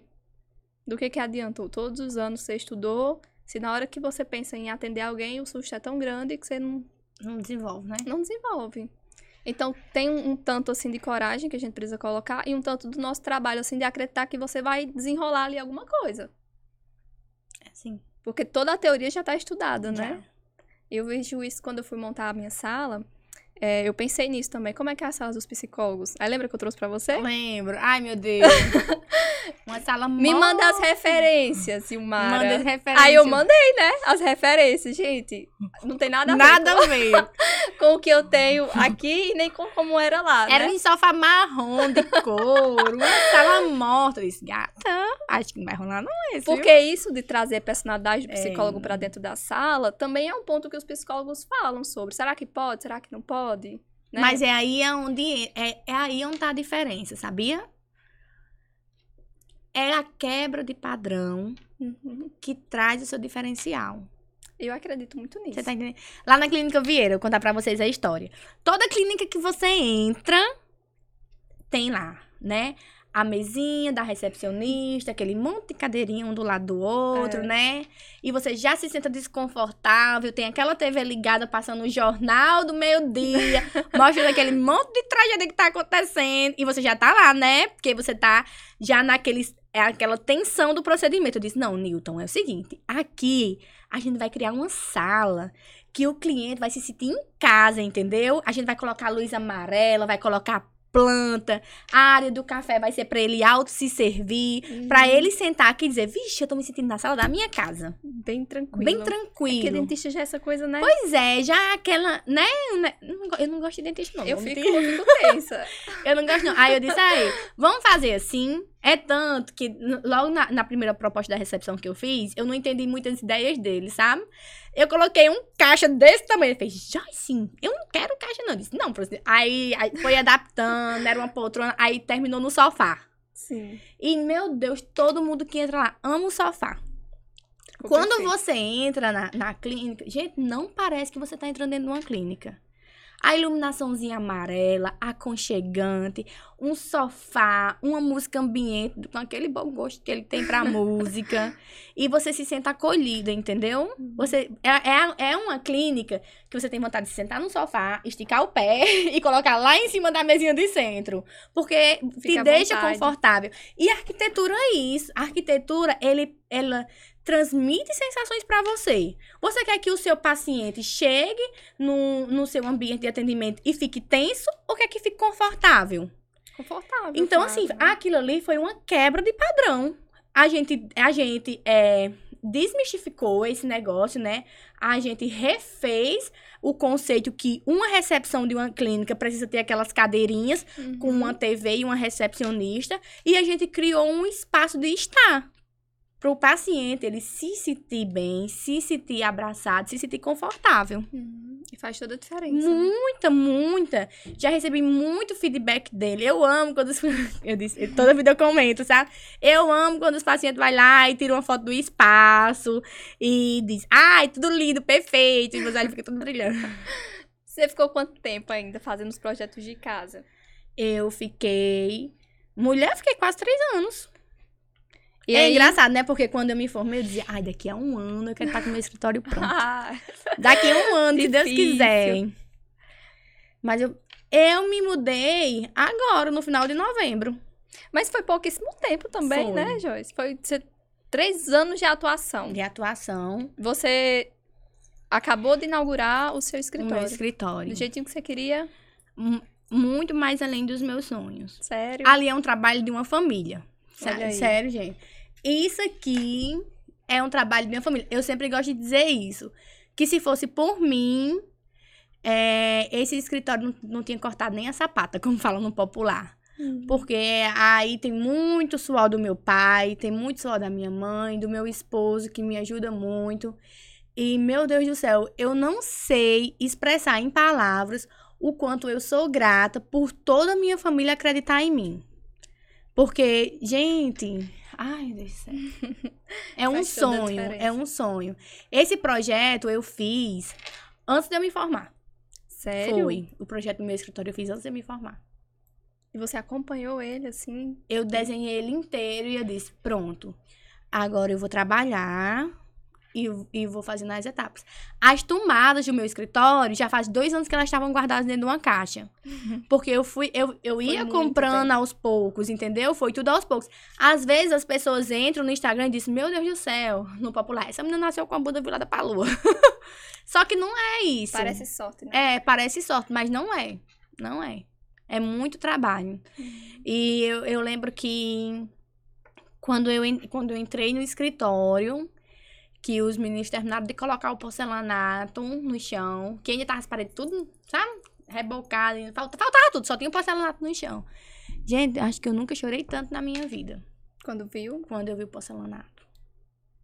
Porque, tipo assim, às vezes as pessoas acham que a gente tá é, se apegando a bens materiais. Só que a gente tem que saber separar o que é o bem materiais o que são coisas que simbolizam conquistas. Tem uma pessoa que eu sigo, tem uma, arquiteta que eu sigo no Instagram, que ela sempre posta um pote de Nutella, sabe? E ela, aí teve um dia que ela, essa menina toda, minha, ela faz, não sei o que é conquista com pote de Nutella. E eu, o que que aí teve um dia que ela foi contar a história, que ela não tinha dinheiro pra nada, que o Hum. sonho dela era poder ter um escritório e servir um café a um cliente com a Nutella. Só que isso parecia um sonho muito distante, porque Nutella é caro. Uhum. Então, assim, não é, não é o poder aquisitivo de poder comprar uma Nutella. Hum, olha o seu aí, o seu cafezinho. Eita, olha o cafezinho. Não é o poder aquisitivo, é o que ele representa. Então, assim, a Nutella representa pra ela uma superação. Uhum. Eu ver o meu, o meu escritório com porcelanatozinho pronto representou mais um passo alcançado na, na minha trajetória.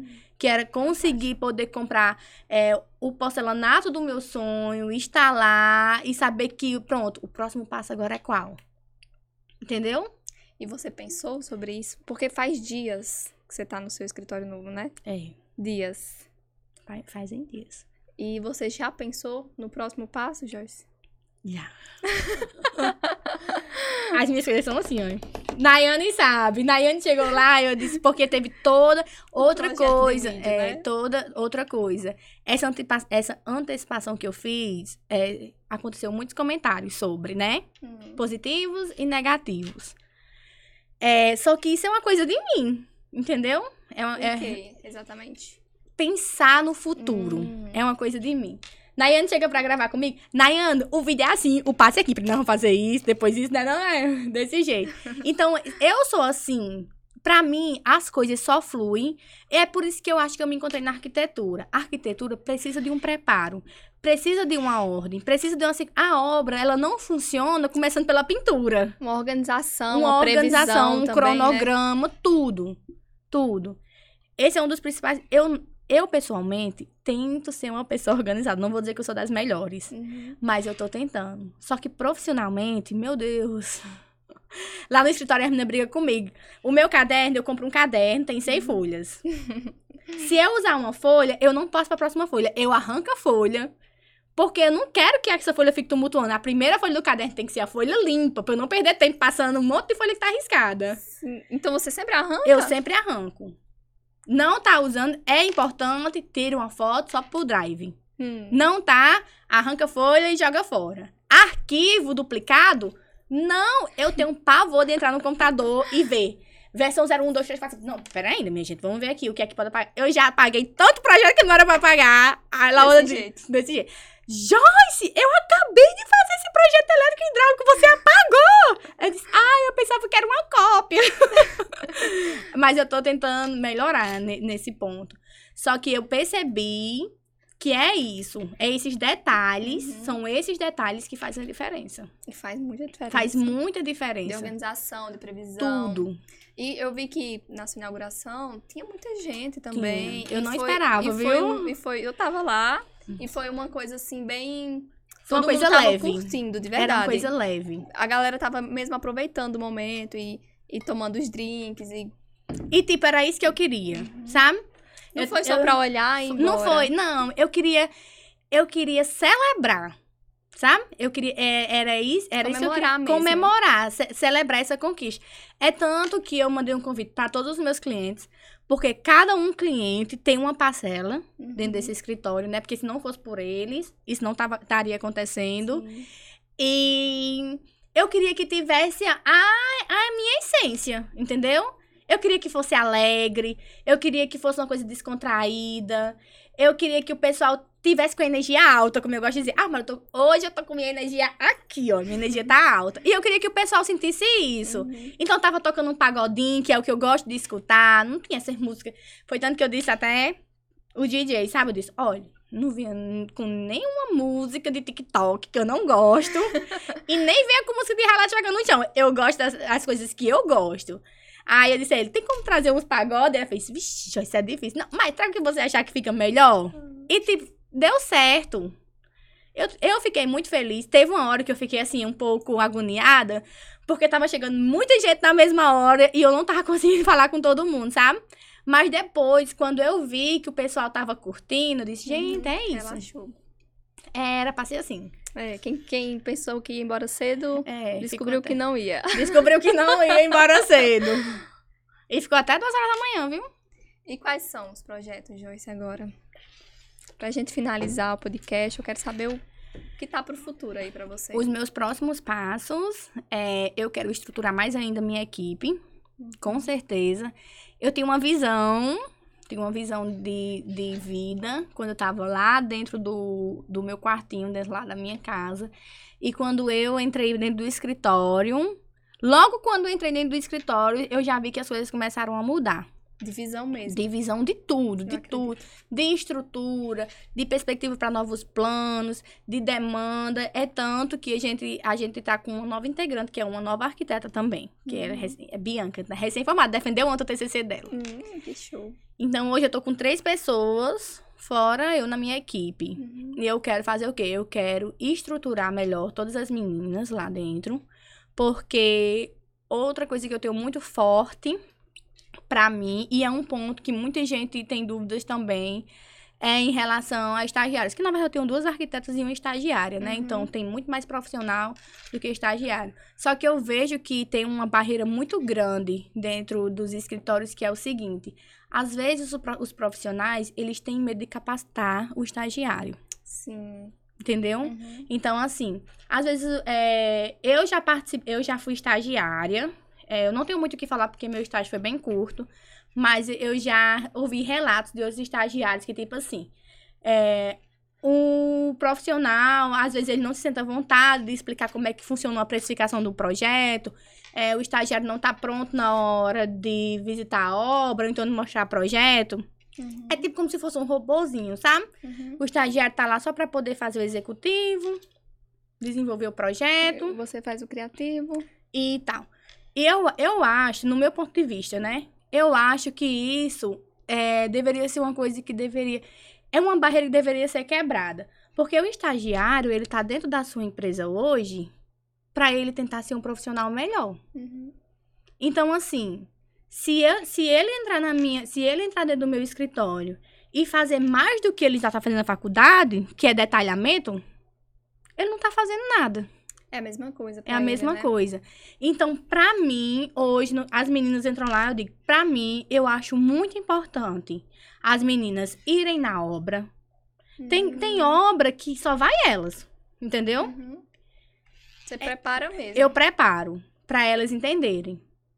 Então, elas têm que saber é, falar com o fornecedor, visitar a obra, ter contato com o cliente. É importante, eu acho importante o seu estagiário saber como é que você precifica um projeto. É importante ele saber como faz o cálculo para precificar esse projeto. Uhum. Porque hoje em dia, o que as pessoas mais questionam na arquitetura é: meu Deus do céu, tem gente vendendo projeto por preço de banana. Ah, meu, não acredito que fulano cobrou 300... Ah, aqui, sabe? 300 reais é um projeto. Meu Deus, 300 reais. Não sei o que, não sei o que. Mas, gente, e aí? E no estágio dele? O que foi que, o que, foi que ele recebeu no de estágio? Aprendizado mesmo, de né? aprendizado. Né? Hoje, no meu escritório, muita gente... Ah, Joyce, mas só que lá na frente ele vai meter um pé na sua bunda. Hum. Ah, vai roubar os seus clientes, vai fazer isso, vai aquilo. Eu acho assim. Difícil, É né? muito difícil, porque é uma faca, né, de dois gumes. Mas eu acho que a gente tem que tentar se adaptar, passar o conhecimento necessário da forma, da forma que você acha coerente. E eu vejo também que quando você capacita um funcionário, acho que é, tem até uma ruptura assim, de visão de quando você não tem um funcionário e quando você passa a ter. É. O tanto que a empresa cresce com a adicional de cada funcionário é surreal. Então, quando você vê que um funcionário chega, a primeira coisa que as pessoas têm medo é: não sei se eu vou dar conta, não sei se vai ter é, Todo mundo tem serviço suficiente. Mas é assim, é, ó, para crescer. Quando você vai colocando pessoas, você cresce muito mais rápido. Você começa a ter uma visão muito mais ampla da, da necessidade. E quando você capacita esse profissional, você percebe que você é. consegue trabalhar muito melhor porque tem alguém ali que está trabalhando bem numa coisa que te preocupava antes. E outra coisa, por mais que ele não fique, é, em relação à arquitetura, por mais que as meninas não fiquem comigo para sempre, porque cada um procura sua melhoria. Uhum. Eu tenho certeza que no dia que elas saírem do meu escritório, elas vão estar, tá tá, vão, vão estar capacitadas para trabalhar, andar comigo lado a lado. Uhum. Então, elas vão ser um profissional que não vai desvalorizar o nosso mercado, entendeu? Importante. Não né? vai denegrir o nome da nossa profissão. E isso, é, para mim, é o ponto principal. Quando, quando você fala isso, eu vejo você lá no início da profissão. Porque quando você foi lá trabalhando, fazendo o, o projeto do jeito que você viu no lugar que nem a faculdade ensinou, isso fez com que a, a quantidade de clientes chegasse para você e para todo mundo. Eu acredito que isso vai além, viu? Com certeza. E quando as meninas bem treinadas começarem, se elas saírem, né? Porque depende muito uhum. também do que acontece, mas se elas seguirem essa carreira solo, isso também vai aumentar. Com certeza. Porque você passa a, mostrar para as pessoas que aquilo ali vai além de um, um serviço alto padrão e isso beneficia todo mundo. É. Todo mundo. Quando os profissionais trabalham corretamente, é. a quantidade de clientes aumenta. De todo mundo. Vai para vai para fora dele, assim, a quantidade é. de clientes. Eu gosto muito disso. Quando eu vejo um psicólogo fazendo um trabalho bem feito, eu, eu adoro ver, assim, eu vejo que aquilo ali melhora muito o jeito que os psicólogos são vistos, quebra aquele paradigma de, das pessoas de achar alguma é. coisa que evita elas de chegar até aquele lugar. Então só ajuda. Só ajuda, só tem a fazer a crescer. É. E a gente cresce mesmo assim, né? É assim. Você cresceu muito rápido, mas você tem um porquê disso. Pela sua história, a gente vê a sua dedicação, já. Isso é muito forte. Tipo, você procurar fora da faculdade, ficar vendo é, Instagram e anotando. É. é. uma coisa assim de quem tá muito afim de saber é. aquilo ali, sabe? Porque às vezes a faculdade ela é tão cansativa que você meio que vai empurrando ela um é. pouquinho assim, mas dá pra ver sua dedicação desde, desde antes, né? Você passou pela, pela dificuldade de, de ser interrompida no seu trabalho, que também é justo, né? Já é. que você não podia fazer isso mas pela necessidade você fez, arcou com as consequências disso, trabalhou, se dedicou, continuou, e você tá aí onde tá hoje é. por um motivo, né? Eu Essa gosto é muito da sua história, Joyce. Hum. Gosto muito de conhecer você. Você quebrou isso em mim. Saiba que eu sou uma dessas pessoas. Ah, gatinha. com certeza feliz. eu vejo a arquitetura hoje com outros olhos. Depois que eu passei a fazer os meus projetos com você. E eu, hoje eu vejo isso como uma necessidade. Não, faria outra coisa sem colocar você nessa história também. É, e acaba que você faz parte também da minha história desse é, jeito. Porque eu tô aqui nesse ambiente, eu tô ali no meu outro ambiente, que foi um ambiente pensado por você, com características que são minhas. Então eu consigo me sentir confortável e à vontade, e realmente é a realização de um sonho. É sim. Eu agradeço muito, Joyce. Eu gostei muito da nossa conversa de hoje. Você gostou? Amei, gatinha, eu amei. Aí é onde entra a, a frase que eu sempre comento lá, que é uma das frases que eu quero colocar lá na escada, que é um dos ambientes que não estão terminados ainda. Que ela diz assim. Peraí, deixa eu observar. Tá. Peraí, que eu quero falar essa frase. Então vai ter uma frase na escada. Vai, porque não, não terminou, né, Uhum. mulher, meu projetinho ainda. Ficou faltando a parte da escadaria, né? Ficou. Ficou sim. O interno tá todo pronto, não tá? Tá.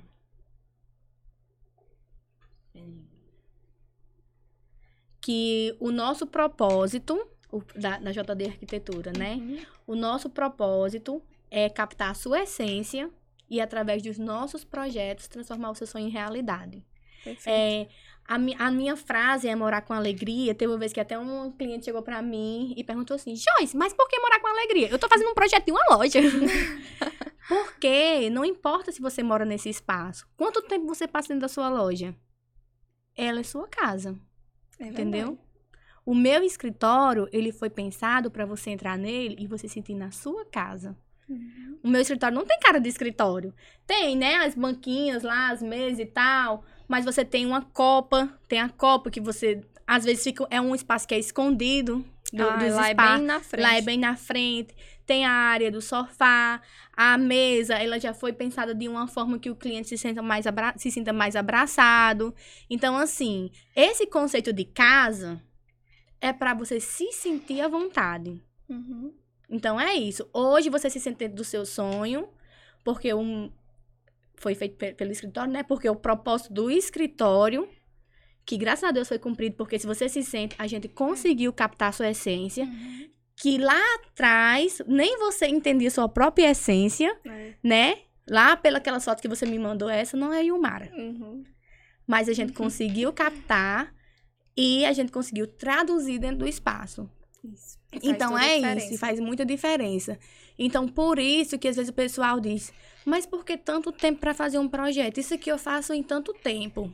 Uhum. Porque eu preciso entender a sua essência. Eu preciso olhar para o cliente e dizer: Eita, é isso aqui que ele. É isso aqui que parece com ele.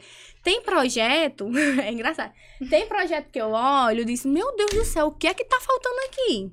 Você, você mesmo que fez. Eu, eu sinto. Eu olho para um projeto, eu sei que ele tá bom. Uhum. Eu olho pro projeto, eu sei que ele não tá bom. Eu, eu sinto isso, entendeu? E eu, quando eu entendi isso, eu comecei a respeitar que tudo é no seu tempo. Uhum. E o que falta foi a essência do cliente que eu não tinha encontrado. Mas quando você acha. Fica Aí, gata, o cliente olha e diz: aprovadíssimo. Mas enquanto você não acha, e sempre tem um pontinho aqui e um acolá. Interrogação. É uma interrogação. Mas é isso. O meu morar com alegria é pra ajudar você morar com alegria. Isso é perfeito.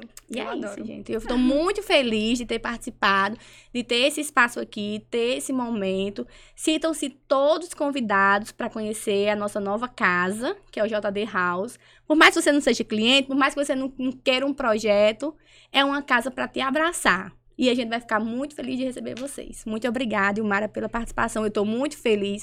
Obrigada por esse espaço, por, por me fazer poder fazer parte da sua vida, da sua história profissional. E assim, eu não tenho como agradecer. É, a confiança que vocês depositam na gente é, é maior de qualquer outra expectativa. Uhum. E essa é a forma que eu. o meu trabalho, eu tento fazer um trabalho bom. E essa é a forma que eu tenho de agradecer os clientes, né? Eu não tenho umas palavras muito bonitas, não, mas eu quero. espero que Deus tenha dado para entender que tudo que a gente faz é de coração. E acho que o que importa é isso. A gente sabe, Joyce, quando, quando um- uma coisa é bem feita, assim, feita. gente- o próprio, como você diz, o cliente faz, ah, sim, é isso aí. A gente percebeu que aquilo ali foi entregue, tudo que precisava ser entregue, sabe? Eu agradeço muito por sua participação aqui Hum. hoje. Eu amei. E agora, gente, a gente vai se despedir dessa temporada do podcast. Foi muito bom até aqui. Eu agradeço muito para quem acompanhou essa primeira temporada. Se inscreva quem não se inscreveu ainda, compartilhe. Esse episódio ele vai ficar disponível no Spotify mais tarde, no, no YouTube, em todas as plataformas. Pode compartilhar com a galera. Eu agradeço para vocês que ficaram com a gente, que ajudaram, né? Compartilharam, estiveram perto, estiveram presentes, não só assistindo, mas muita gente aqui também participando junto, fazendo isso aqui acontecer. E agradeço muito a vocês. Saibam que em fevereiro estaremos aqui de volta, então pode nos esperar que nós estaremos aqui, tá? No mais, a gente fica por aqui hoje e eu agradeço de novo. Um beijo, gente. Tchau, tchau.